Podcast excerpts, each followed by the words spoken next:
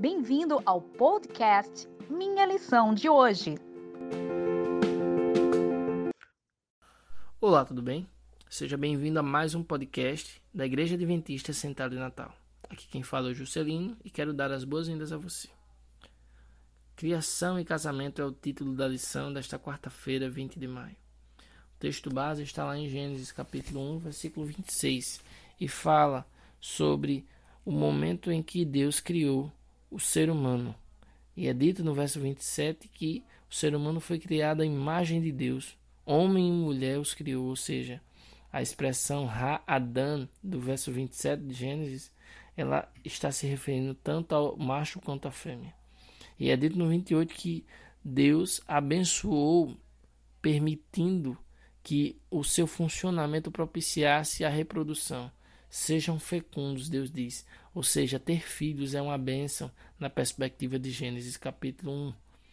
A multiplicação é uma bênção. Deus ainda diz: sujeitem a terra, encham ela, tenham domínio sobre todas as coisas que estão na superfície da terra. Aqui nós já temos algumas informações sobre o desejo de Deus para o homem. Né? Alguns se perguntam qual o desejo de Deus para a minha vida. Que vocês sejam fecundos, que vocês sejam prósperos, que vocês povoem a terra e coloquem ela sob a minha autoridade.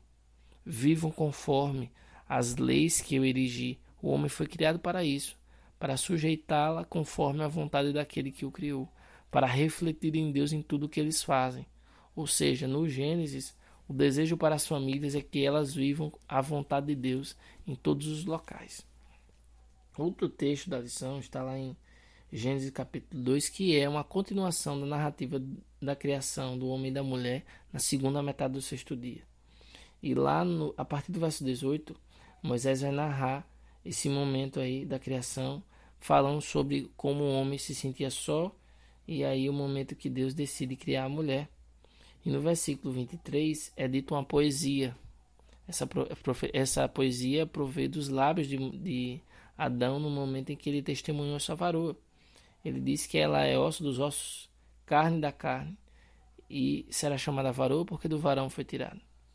E aí a conclusão de Moisés sobre esse momento, né, é que por isso, porque eles são uma só carne, é que o homem e a mulher eles devem deixar o pai e a mãe, porque somente se desvinculando de um organismo anterior né, da família anterior é que ele pode agora fundar uma nova.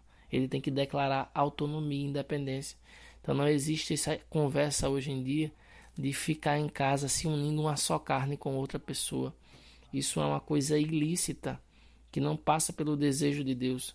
Aqui é dito que quando o homem se une, que une uma só carne com a mulher, ou seja, são relações de núpcias, né?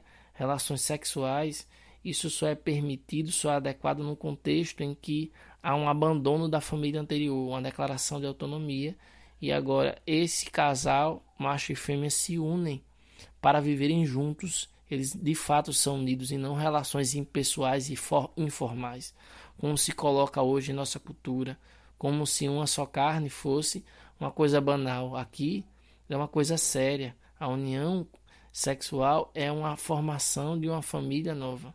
E os homens teriam que entender isso. Isso é o desejo de Deus. Mais do que isso, não há como ter uma só carne com outro homem.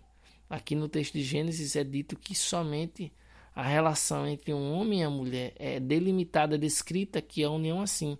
É a união do elemento macho com o elemento fêmea e não dois machos. Isso não é uma união, uma só carne na perspectiva bíblica. No nosso tempo isso tem sido questionado. O casamento tem deixado de ser visto como algo instituído no, no Gênesis e tem sido entendido simplesmente como uma coisa que foi feita para nos fazer feliz. Na Bíblia, o casamento foi instituído por Deus e as regras quem coloca é ele. O casamento foi feito para glorificar Deus, o homem foi feito para glorificar Deus. Mas os arranjos conjugais do nosso tempo, eles são todos perdidos. Eles não focalizam Deus, focalizam o homem. E é por isso que nós estamos vivendo num tempo em que o casamento não tem sido mais levado a sério. Muitos têm buscado só romance no casamento, outros têm buscado só prazeres físicos, mas na realidade o casamento ele sempre teve como propósito em sua instituição glorificar a pessoa de Deus. Tudo que foi criado foi assim. Não podemos perder de vista o fundamento e propósito desse casamento e também não podemos perder de vista as regras que Deus deu para que ele fosse feito da maneira correta. Que Deus os abençoe. Obrigado por ouvir o nosso podcast. Compartilhe e até amanhã.